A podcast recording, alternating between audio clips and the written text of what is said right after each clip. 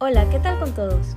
Gracias por sintonizarnos. Nosotros somos Derecho para Derecho. Bienvenidos a una charla jurídica. En esta ocasión vamos a hablar acerca de derecho constitucional con la temática y la práctica cómo es el derecho constitucional, para lo cual invitamos al abogado Héctor Lozano. El abogado Héctor Lozano es graduado de la Universidad Católica de Santiago de Guayaquil, en la que formó parte del programa estudiantil APE, las asesorías pedagógicas estudiantiles, brindando ayudantías pedagógicas en distintas materias como derecho constitucional, derecho laboral, derecho administrativo, derecho civil bienes 1 y 2, Actualmente colabora con el doctor Iván Castro Patiño en la cátedra de Derecho Constitucional. Es magíster eh, de Derecho Constitucional por parte de la Universidad Católica de Santiago de Guayaquil y se encuentra cursando su segunda maestría en la Universidad Internacional de Valencia, en la especialización Violencia de Género. Muy buenas tardes, abogado Lozano, ¿cómo está? Buenas tardes, Nelson. Muchas gracias por la apertura a la página Derecho para Derecho, por este importante conversatorio y asimismo a ustedes como estudiantes de Derecho que están siempre interesados por obtener conocimientos de la práctica del abogado, que les va a servir obviamente cuando ustedes salgan a la vida práctica. Listo, entonces damos por comenzado la charla jurídica. La primera pregunta es, ¿qué es el derecho constitucional? ¿Qué regula? Exactamente, en sus palabras, nos podría indicar qué es el derecho constitucional. Bien, Nelson, el derecho constitucional lo podemos definir como la rama del derecho público que trata de precautelar primeramente los derechos fundamentales de los ciudadanos y asimismo fija la estructura de las funciones del Estado, es decir, organiza el poder. Básicamente podemos definirlo como la herramienta del derecho público que busca, obviamente, tutelar los derechos fundamentales y organizar la estructura del Estado. Es importante mencionar que el derecho constitucional es la más importante rama de la carrera. Es quizás una de las más importantes materias para un abogado y para un futuro jurista, por cuanto ahí están estipulados principalmente los derechos de los ciudadanos.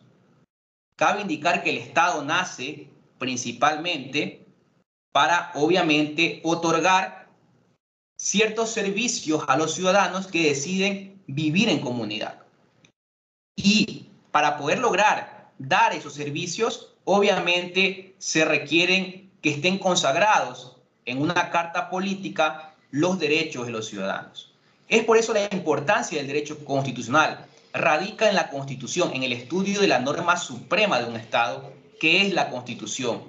Por esa razón es imperioso que los estudiantes de Derecho sepan principalmente los aspectos básicos del derecho constitucional, que les va a servir para poder entender las diversas ramas del derecho que obviamente son importantes en su trayectoria como estudiantes y a futuro como abogados. En base a esta línea, en base a su definición, ¿qué libros o jurisprudencias podría considerar que son fundamentales, que jamás pueden faltar en una biblioteca de un abogado constitucionalista? Bien, este, el primer libro que considero que debe ser, se puede decir, para todo estudiante, abogado, es el libro de Ángel Osorio, el libro de la toga. Recuerdo que en mis épocas de estudiante en la Universidad Católica fue mi primer libro, el que pude leer en el primer ciclo, recuerdo bien, y considero que eso me dio las pautas para apasionarme por esta materia del derecho constitucional. Porque el alma de la toga de Ángel Osorio te fija los principios, los valores del abogado, la justicia, la ética. Y esto motiva a un estudiante que está empezando en los primeros ciclos de la carrera. Creo que es un libro fundamental para un abogado constitucionalista empezar con El alma de la toga de Ángel Osorio, ¿no? Otro libro que recomiendo y que es uno de los libros que más admiro a la persona que elaboró el libro, que es el jurista que en paz descanse, Ramiro Larrea, que fue mi profesor, quizás ustedes lo hayan escuchado en la carrera de Derecho, fue un distinguido profesor de la materia de Derecho Político. Él tenía un libro denominado Curso de Derecho Político, un libro con más de, 400 páginas, en la cual explicaba cada uno de los elementos del Estado. Explicaba obviamente el aspecto político del Estado. Este libro marcó mi trayectoria como estudiante, las enseñanzas del doctor Ramiro Larrea, quien fue, vuelvo a mencionar, catedrático de la Universidad Católica, eh, me dio una motivación extra para poder inclinarme al derecho constitucional. Y considero que es sustancial aprender los primeros cimientos, que son los elementos del Estado, qué es el Estado, qué es la población, para que un abogado se pueda dedicar al ámbito constitucional.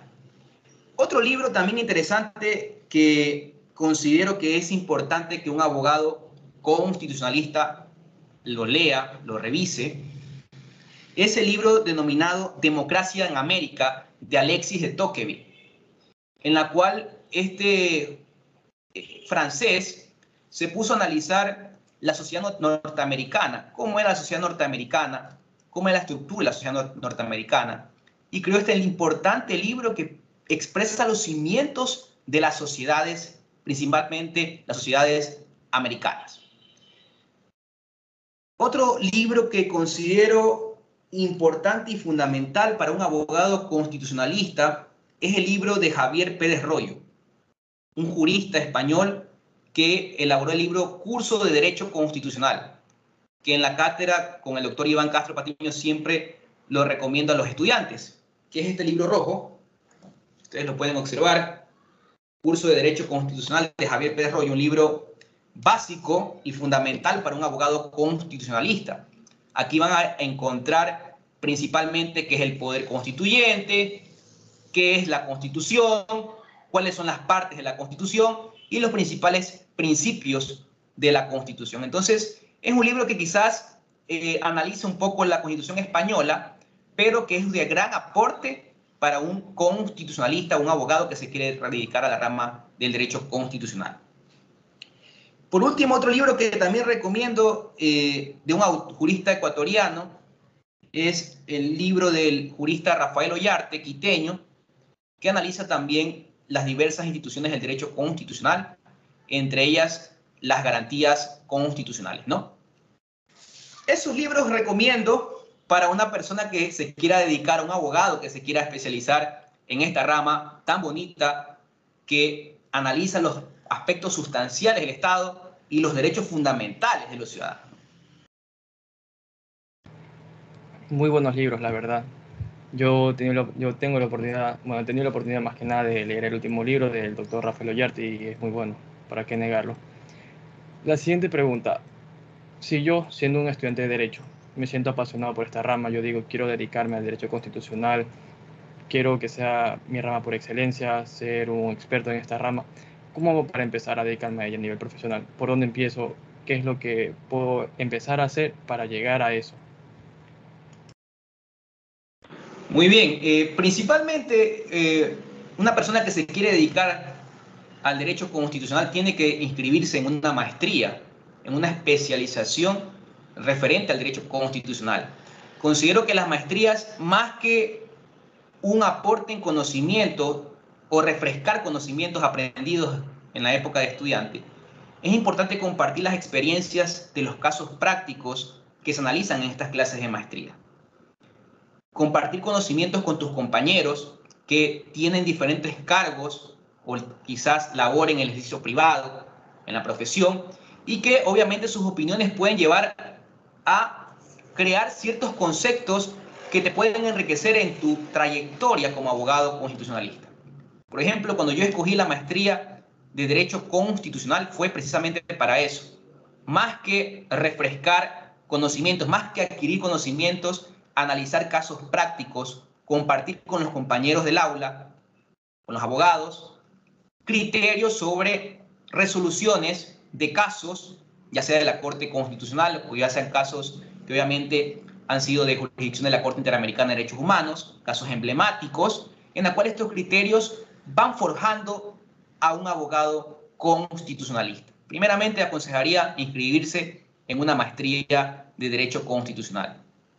Otro aspecto importante que considero para un estudiante, para un abogado que se quiera dedicar, obviamente, a esta rama a nivel profesional, es que en la época de estudiantes yo siempre aconsejo de que se realice una práctica en diversos estudios jurídicos, trabaje un estudiante, logre adquirir experiencia que quizás en la universidad no lo van a obtener. Por ejemplo, en mi caso, yo empecé a trabajar desde segundo ciclo. Me recuerdo que uno de los estudios jurídicos que, en los cuales empecé fue el estudio jurídico Abraham Asociados de un joven abogado laboralista de la Universidad Estatal. Tenía diversas demandas laborales en contra de Azucarera San Carlos en ese entonces. Y empecé mis primeros pasos en trayectoria laboral en ese estudio jurídico. Todo suma para forjar un abogado y para forjar un abogado constitucionalista. Pues recordemos que todas las ramas del derecho tienen relación con la Constitución, con nuestra norma suprema. Siempre parte de la Constitución. Aconsejo siempre que el estudiante, que el futuro abogado que se quiera dedicar a esta materia, practique, trabaje en estudios jurídicos, en instituciones públicas, en las cuales puede llevar a enriquecer mucho en su, obviamente, conocimiento constitucional. Por ejemplo, yo desde que me gradué las primeras acciones que tuve con respecto a garantías jurisdiccionales fue en contra del Ministerio de Educación y principalmente en el, eh, frente al viceministro de ese entonces, en el cual presenté una acción de protección por una salida de un docente del ministerio en la cual se le habían vulnerado derechos. Entonces yo tuve que ir a litigar a Quito con esta acción de protección y obviamente, eh, a pesar que fue una dura batalla, se logró tutelar los derechos del docente. Entonces, considero que la práctica, inscribirse a estudios jurídicos especializados en derecho constitucional, va a forjar a un abogado constitucional o que se quiere dedicar a esta rama del derecho constitucional. Yo, en mi actualidad, previo a empezar una carrera en el sector público, tuve la oportunidad de fundar un estudio jurídico especializado junto con junto con familia y amigos, en Derecho Constitucional, aquí en la ciudad eh, de Quevedo, y por ahora nos dedicamos específicamente a ser especialistas en temas de garantías constitucionales. ¿no? En base a esta respuesta me surgió una duda. Usted nos indicó que comenzó a trabajar a partir del segundo ciclo en un estudio jurídico que se dedica a laboral. Ahora, planteándolo a nivel general a los estudiantes de Derecho, qué semestre recomienda que sea idóneo, ideal o que sea el perfecto para empezar a trabajar, en el que mezcle por una parte lo aprendido en la universidad, lo teórico, y lo vaya llevando a la práctica. Una gran pregunta, ¿no? Y que quizás eso no los profesores eh, no le explican en clase, no lo recomiendan, y muchas veces los estudiantes quieren saber, ¿no? Yo siempre aconsejo que un espacio adecuado para empezar a trabajar como estudiante es quinto ciclo.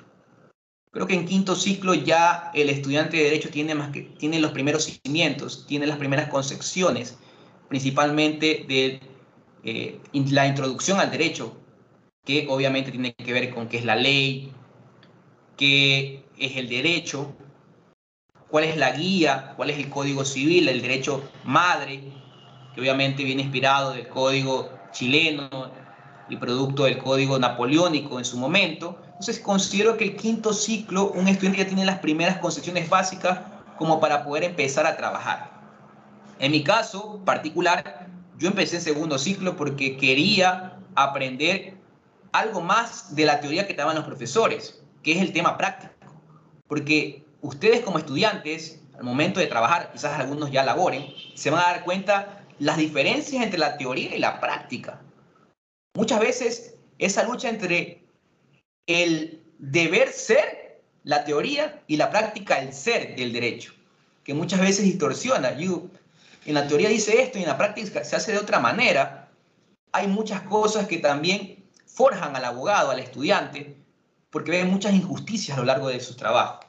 Ve muchas cosas que marcan al estudiante, marcan su trayectoria.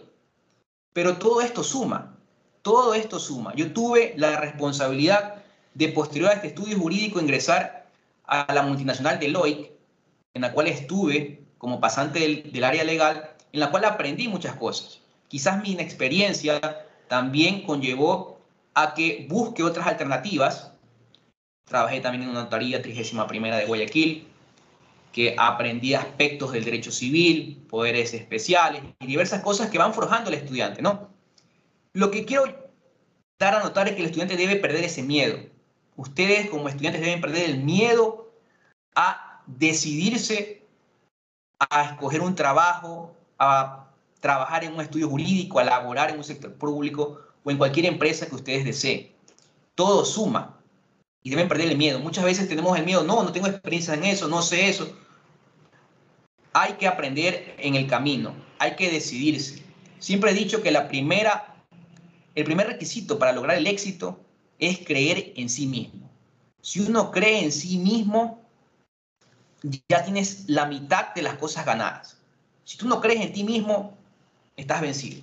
Por esa razón hay que atreverse. Si hay una oferta laboral que va a aportar en lo que yo quiero, en mi especialización que quiero dedicarme como abogado, y no la sé, pero estoy dispuesto a aprender, estoy dispuesto a buscar e investigar, la tomo, la tomo sin temor. Y eso debe ser el hambre que debe tener un estudiante y que va a forjarlo como abogado ya al momento que vaya a decidirse por cualquiera de las ramas del derecho. ¿Qué más si se va a dedicar al derecho constitucional, que es una rama fabulosa y muy rentable? Muy buena respuesta, la verdad.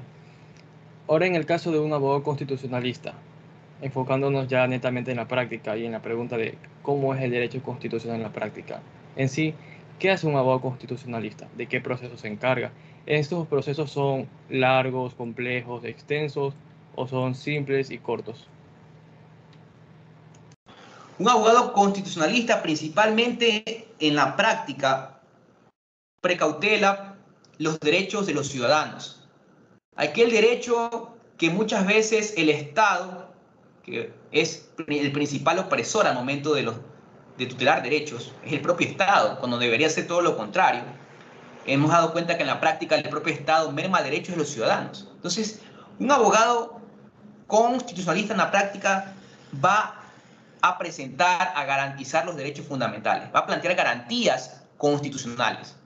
Se va a dedicar a plantear demandas, ya sean de acción de protección, de habeas corpus, de habeas data y diversas acciones constitucionales, obviamente, que van a tutelar los derechos de los ciudadanos. Principalmente temas de garantías y procesos de garantías jurisdiccionales es lo que más va a pasar por los despachos jurídicos de un abogado constitucionalista, ¿no? Ahora bien, es importante mencionar que ante todo, en la práctica,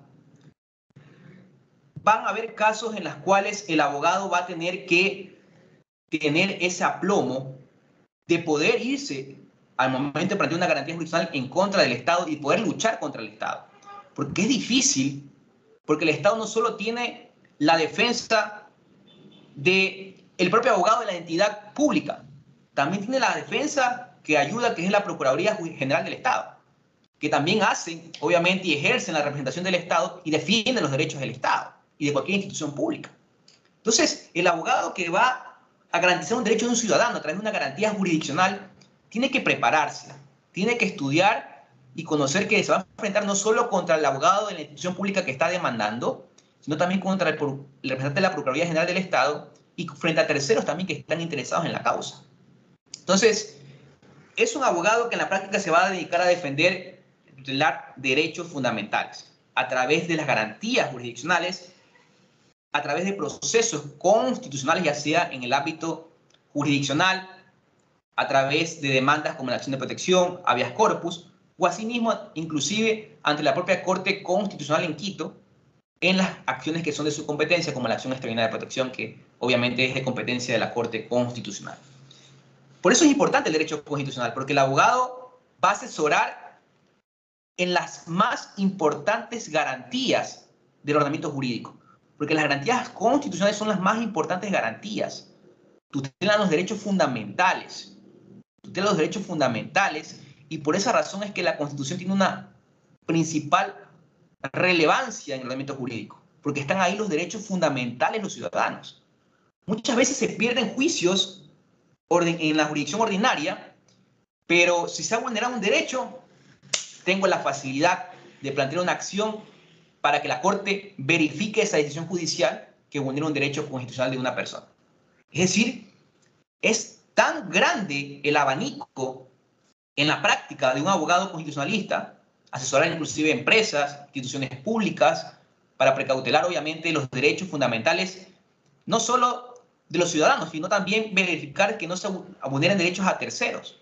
Entonces, en la práctica, los procesos también hay que indicar, no todos son complejos.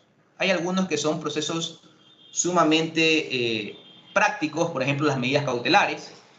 Por lo general, la complejidad radica en que hay que esforzarse, hay que argumentar bien, hay que preparar la demanda, hay que tener en, cuidado de que un abogado no puede ir a improvisar a la audiencia, tiene que ir a fundamentar su derecho. Muchas veces pensamos que planteando solo la acción de protección el juez me va a concederla. No, hay que argumentar, hay que justificar por qué considera que existe una vulneración del derecho.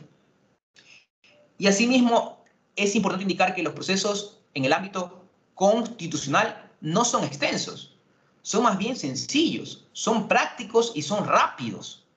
Porque la propia Constitución, en el artículo 86, si ustedes revisan, expresa de que los procesos de acciones o garantías jurisdiccionales son rápidos, no se requieren formalidades, son sencillos y deben tener principal importancia para un juez.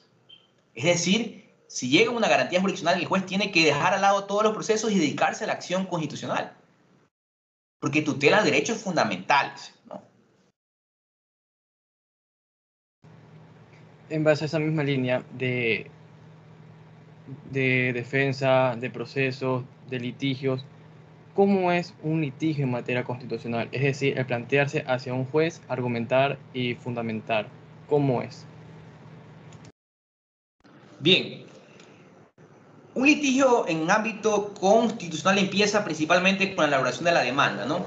El abogado que se quiere especializar en esta materia debe primero elaborar una buena demanda, cumpliendo con los requisitos establecidos en la Ley Orgánica de Garantías Jurisdiccionales y Control Constitucional, Entonces es importante que el abogado empiece revisando la ley orgánica y haciendo una buena demanda, porque muchas veces perdemos tiempo al momento de plantear una mala demanda, una demanda que no reúne los requisitos sustanciales de la ley orgánica y el juez tenga que mandar a aclarar muchas veces, o en su caso, aplicando el principio iura novi curia, tratar un poco de corregir dicha demanda para convocar a la respectiva audiencia y ver si se ha vulnerado o no un derecho. Pero un abogado que se quiere dedicar a esta materia, y en cualquier rama del derecho, considero, debe hacer una buena demanda. De ahí parte todo.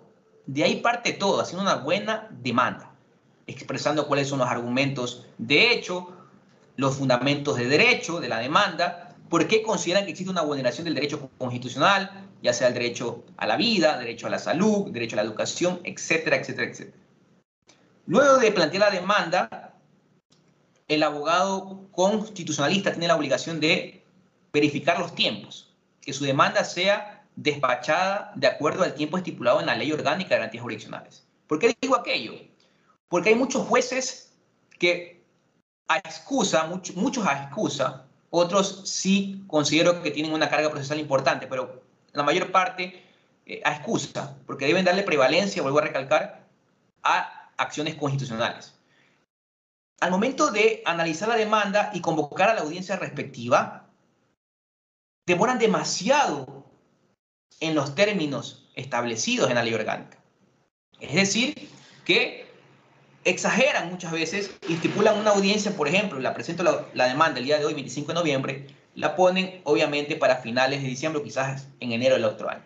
Entonces, eso el abogado al momento de la demanda debe verificar que el juez cumpla con los términos de la ley orgánica, porque no es que es un término a mi criterio, a mi, a mi discreción, no, es un término de ley que debe cumplirse, obviamente.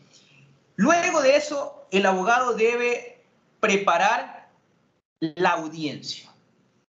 ¿Qué va a exponer a la audiencia? Recordando que cada parte tiene 20 minutos para intervenir en un procedimiento constitucional. Es decir, al inicio tienen 20 minutos para la parte accionante, 20 minutos para la accionada. ¿ya? Y 10 minutos para réplica por parte de la parte accionante y 10 minutos para la réplica para la parte accionada. Pero, un detalle importante, el accionante siempre termina alegando o terminando el alegato final. Es decir, que hay tres intervenciones para el accionante y solo dos para el accionado. Porque siempre el accionante termina, de acuerdo a la ley orgánica, termina expresando sus últimos alegatos. Ojo con ese detalle, que muchas veces los jueces desconocen o lo olvidan, y es importante recordarles al juez que siempre termina los alegatos la parte accionante, la parte que plantea la demanda.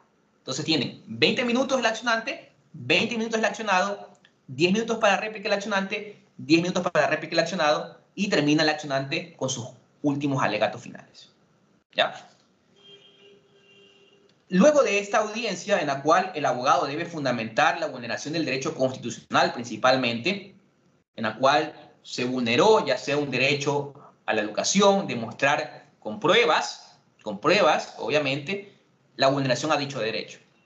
Si hay pruebas, si hay pruebas que la parte accionante no puede acceder, no puede obtener, sino que están en manos del accionado, la carga de la prueba se invierte a que el accionado justifique o pruebe. ¿ya? Como regla general, quien debe probar es el que alega, en este caso el accionante. Eso lo conocemos de derecho procesal. Sin embargo, hay excepciones en las cuales el accionante, por su condición de accionante, y el accionado, obviamente, tiene información que el accionante no puede acceder, pero el accionado sí lo puede facilitar al juez. Entonces, en ese momento, la carga de la prueba se invierte.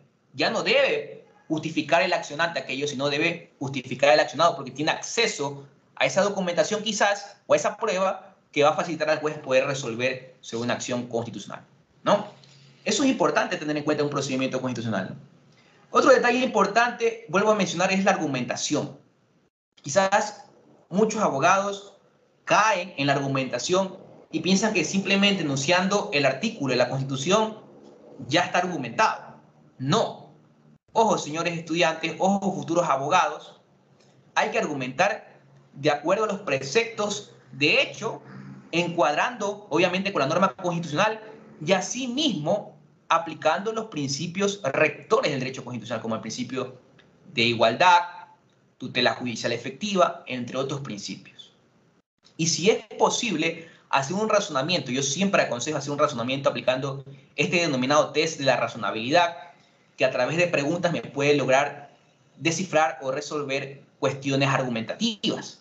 Entonces, el abogado debe de ir a argumentar esa vulneración al derecho constitucional, debe ir a demostrarle al juez que existe la vulneración al derecho constitucional para que el juez pueda resolver bajo tres circunstancias. Una, un procedimiento constitucional termina bajo tres aspectos. Puede ser que el accionante al final del día desista de continuar el proceso es una forma de terminar un procedimiento constitucional a través del desistimiento del accionante. ¿Ya? Desisto el accionante, ya no quiere continuar el proceso. Una forma. Otra forma de terminar el proceso es a través del allanamiento. Es decir, que la parte accionada, supongamos la institución pública demandada, acepte que sí, es verdad, yo vulneré el derecho al discapacitado o a la persona que estuvo enferma y no se le dio el derecho a la salud. Se allanan a la demanda. Puede darse el caso. Termina el proceso también o a través de sentencia. Es decir, ambas partes van a demostrar con sus alegatos y el juez va a resolver, obviamente, conforme a derecho, conforme al análisis jurídico del caso y verificando si existe una vulneración a un derecho constitucional. Entonces son tres maneras de terminar un proceso, ya sea por allanamiento, ya sea por desistimiento o a través de sentencia. Estos breves rasgos son los principales aspectos sustanciales de un proceso constitucional Vuelvo a mencionar, es importante la argumentación, la forma en que el abogado se desenvuelve en la audiencia. Yo siempre considero que el abogado en la audiencia debe ser dinámico, debe pararse. ¿Por qué? Porque todo, todo sirve para poder llegar a la noción del juez. Grábense en esto, estudiantes. Una persona que está de pie psicológicamente influye a una persona que está sentada. Obviamente los jueces están sentados, escuchándolos. Si ustedes están de pie, el aspecto psicológico referencial del lenguaje no verbal va a influir en el juez. Va a influir en el juez. ¿No? Porque por lo general nosotros a la persona que está de pie, lo vemos hacia arriba y el lenguaje no verbal transmite personalidad, transmite confianza, transmite que sabe lo que está diciendo y en audiencia hay que demostrar y convencer al juez de que existe una violación a un derecho constitucional. Entonces es importante que el abogado se pare, esté de pie y exprese los alegatos al juez con mímicas, con quizás una actuación destinada a defender a su cliente y demostrar la vulneración del derecho constitucional. Muy importante, la verdad, el tema de comunicación no verbal y la neurooratoria. Son temas que en verdad deberían ser considerados por todos los estudiantes de derecho y más que nada por los abogados. Para ir concluyendo esta charla jurídica, me gustaría preguntarle lo siguiente. A su consideración, ¿cuáles son las tres ramas del derecho que piensa o que considera que poseen mayor proyección en el futuro, es decir, para unos 20, 30, 40 años? Esas ramas que todo estudiante dice, yo quiero dedicarme a esto. Una buena pregunta, una buena pregunta porque eh, el estudiante además de, de buscar una rama en la cual se sienta familiarizado, busca una rama que le permita obtener suficientes recursos para mantener a su familia, para poder vivir bien, para poder tener una casa, para poder tener un carro, para vivir cómodamente, que es lo que toda persona quiere. Al final del día, vivir cómodamente con su familia y poder otorgarle a su familia lo que obviamente se merece un ambiente adecuado. Entonces, hay ramas que muchas veces influyen en eso, ¿no? Cuando un abogado se dedica a una rama que es muy rentable, obviamente va a tener ingresos, va a tener mayor cantidad de clientes que les puedan dar ingresos que les pueda facilitar una vida adecuada al abogado. Entonces va a depender mucho de la persona eh, cuál es el ámbito en el cual se ve reflejado, cuál es la rama que le llama más la atención o que considera que le puede dar mayores ingresos. Pero analizando el aspecto de ramas a futuro, considero que una de las ramas que tiene una gran incidencia o de mayor proyección en el futuro es el derecho ambiental. Hemos visto que a medida que va pasando el tiempo, la Tierra tiene problemas climáticos debido a la contaminación. Esto va a conllevar a que existan diversas demandas en temas ambientales. Y esta rama del derecho, el derecho ambiental, se va a futuro a convertirse en una rama de gran proyección para un abogado. Muy rentable para un abogado especializado en derecho ambiental. Es más, aquí en el Ecuador hay pocos abogados especialistas en derecho ambiental. Otra rama que considero de mayor proyección es el derecho a las nuevas tecnologías. Una rama del derecho que en España ya está siendo conocida e inclusive hay maestrías específicamente con el derecho de nuevas tecnologías, derecho informático, derecho de eh, temas de proyección de redes sociales. O sea, son ramas del derecho que considero a futuro va a tener una gran proyección y va a marcar la sociedad mundial. Las nuevas tecnologías, las nuevas tecnologías, el derecho de nuevas tecnologías, el, el abogado que se va a especializar en esta rama del derecho va a ser muy rentable y una gran proyección a futuro. Otra rama que considero obviamente de gran proyección es el propio derecho constitucional. La constitución, señores, no va a desaparecer o si quizás desaparezca, quizás debe existir una carta política, una carta que pueda dar los lineamientos. Y es importante el derecho constitucional. No va a desaparecer los derechos fundamentales a menos que pasemos a una sociedad, eh, se puede decir, abusiva, discriminatoria en derechos y no considero aquello. Más bien, considero que la sociedad va evolucionando siempre manteniendo los principios sustanciales los derechos fundamentales. Y el derecho constitucional es, un de gran proyección. Este derecho no va a terminar a menos a 20 años futuro, va a seguir existiendo el derecho constitucional y va a ser rentable para los estudiantes y futuros abogados. Y asimismo, considero una rama que a mi criterio eh, me gusta mucho. Considero que es muy rentable, va a ser muy rentable a futuro, que es el derecho de seguros. El derecho de seguros. Quizás a los estudiantes que tengan eh, la especialización en derecho e-, económico, ven en, ese, en esa rama eh, en esa especialización ven una materia que se llama derecho de seguros. Pocos abogados se dedican al derecho de seguros, que es el contrato de seguro, que es la póliza de seguro. Y considero que es una materia muy interesante y muy rentable. Aquí en el país hay algunas aseguradoras, ya sean de derecho a la salud, derecho a la vida, y en Europa y a nivel mundial hay muchas aseguradoras, inclusive hay, futbolistas que aseguran sus piernas. Messi tiene asegurado sus piernas, creo que la zurda la tiene asegurada por ni sé cuántos millones de dólares. Entonces, el derecho de seguro, señores, a futuro va a ser de gran proyección y muy rentable para un abogado. A mí me encanta esa materia. Si no me hubiera dedicado al derecho constitucional, hubiera especializado en el derecho de seguros. Claro que sí. Y ahí ustedes tienen a un gran abogado en la carrera, que es el abogado Mármol, que tiene mucha experiencia en esta materia de derecho de seguros, del contrato de seguros. Estas son las ramas que yo considero a futuro de gran proyección para un estudiante, para alguien que se quiera dedicar como abogado a una especialización en derecho. Oh, la verdad desconocía el dato de Messi, no, no lo sabía. Muy interesante, la verdad. Hemos concluido con nuestras preguntas, ahora iremos con las preguntas del público. Tenemos dos. La primera, ¿qué tan rentable y satisfactorio es el derecho constitucional? El derecho constitucional es rentable, señores estudiantes. Una demanda de acción de protección eh, por lo bajo puede, puede costar de 2.000 a 5.000 dólares. Por lo bajo. Una simple demanda. Una simple demanda. Sin contabilizar el tema del procedimiento constitucional y acompañar al cliente hasta la etapa de resolución en garantías jurisdiccionales. Entonces, es muy rentable el tema constitucional porque estamos analizando derechos fundamentales. Hay muchas personas que pierden toda la etapa ordinaria y la única salida que les queda es verificar si en dichos procedimientos ordinarios, en primera y segunda instancia, ha habido una vulneración de un derecho constitucional. Y muchas veces han logrado que sí, hay una vulneración y plantean una acción extraordinaria de protección ante la Corte Constitucional y obviamente se les garantiza su derecho después de haber perdido procedimientos ordinarios. Entonces, es muy rentable el tema constitucional. Si ustedes quieren vivir de esta, de esta rama, van a poder vivir tranquilamente. Ahora último, hubo un montón de despidos masivos por el tema de la pandemia.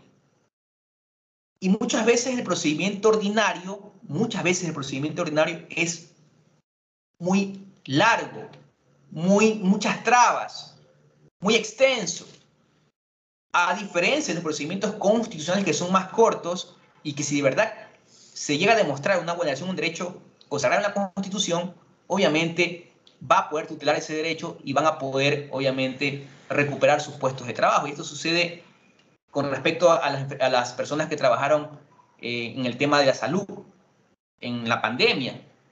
Fueron muchas personas, se puede decir, despedidas, cuando el propio la, ley, propia ley de apoyo humanitario decía que deberían darse los concursos públicos y considerarse ganadora, obviamente, a esa persona que trabajó en, en la pandemia, ¿no?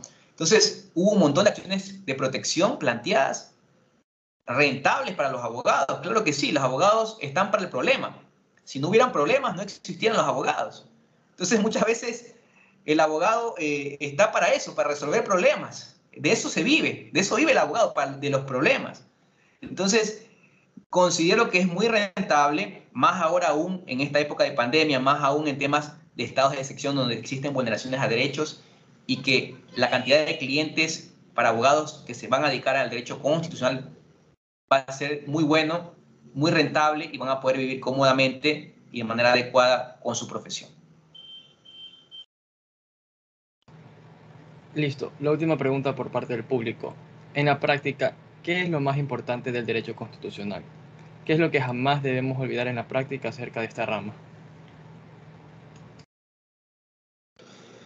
En la práctica, lo que siempre deben tener en cuenta es leer la Constitución, primeramente, revisar la Constitución, verificar y leer bien la Constitución. Y para eso considero que muchas veces los constituyentes, en su momento los legisladores, ponen ciertas a veces palabras que para el público, para la gente común, es difícil comprender o leer un artículo. Considero que el derecho se ha llenado de demasiadas palabras técnicas que a veces las personas no logran conocer, no logran descifrar, no logran entender y buscan la ayuda de un abogado.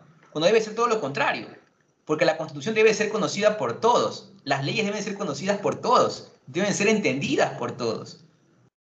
Y no es así, no es así, porque se ha llenado el sistema judicial, el sistema legal, el sistema constitucional de tecnicismos que a la persona que no estudia derecho se le hace difícil comprender. Si a los propios abogados muchas veces el leer un artículo de la Constitución o de cualquier ley se les hace difícil comprender. Peor aún a una persona que no ha estudiado derecho.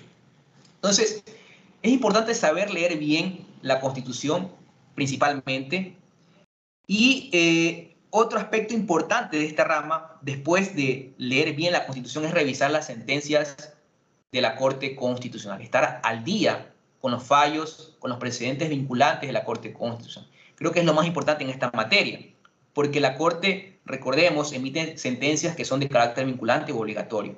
Y muchas veces podemos ganar un caso a través de un alegato de una sentencia constitucional. Entonces, Creo que estas cuestiones, primero, revisar la Constitución, leer bien, y segundo, tener en cuenta mucho las sentencias vinculantes de la Corte Constitucional. Y le agrego uno más, que es saber argumentar. Saber argumentar. Porque un abogado que se quiere dedicar a esta materia y se quiere dedicar a la práctica de esta materia como tal, debe saber argumentar. Debe aprender la argumentación jurídica. No solo es la simple enunciación de normas, es simplemente demostrar, justificar a través de las pruebas, los hechos, que se ha vulnerado un derecho consagrado en la Constitución. Estos tres pilares, Constitución, revisar sentencias vinculantes y hacer una buena argumentación, son sustanciales en la práctica de esta rama. Y bueno, hemos llegado al final de parte de quienes conformamos Derecho para Derecho y las personas que están viendo este video, le damos las gracias por haber aceptado nuestra invitación y además por haber respondido a las preguntas de la manera más sincera posible. Le agradecemos por la entrevista a Abogado Lozano. Lo dejamos con las palabras finales.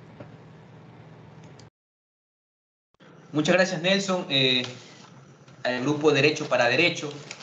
Me parece una obra interesante, una labor muy destacable de ustedes como estudiantes y futuros abogados de crear esta página que motiva a los estudiantes, que les aporta con conocimientos y que hacen este tipo de conversatorios que invitan a expresar conocimientos que quizás los profesores al momento de dar clases no, no lo dicen, no lo hacen y se guardan muchas veces y el estudiante al momento de salir es graduado de abogado y, se dice, ¿qué voy a hacer? ¿Qué voy a hacer ahora? Entonces son importantes estos consejos, que más que consejos eh, son aspectos para saber manejarse en la práctica, que es muy difícil y que las injusticias abundan y que hay que tener una buena personalidad y saber tener una cautela y una prudencia al momento de tomar decisiones para ser un gran abogado. Siempre aconsejo a todos los estudiantes, y esto eh, como un consejo de vida y profesional, es que tomen las cosas sin pasiones no se apasionen en los casos. Tomen las cosas sin apasionarse. Siempre dando su mejor trabajo, eh, su mejor eh, consejo o asesoría, pero sin apasionarse en los casos. Que muchas veces esas pasiones no solo afectan el tema de salud, sino también el aspecto emocional de ustedes como abogados. Excelentes palabras, abogado Lozano. Nos vemos en una siguiente ocasión. Muchas gracias. Hemos llegado al final de este episodio. Gracias por haber llegado hasta aquí. No olvides seguirnos en nuestras redes oficiales.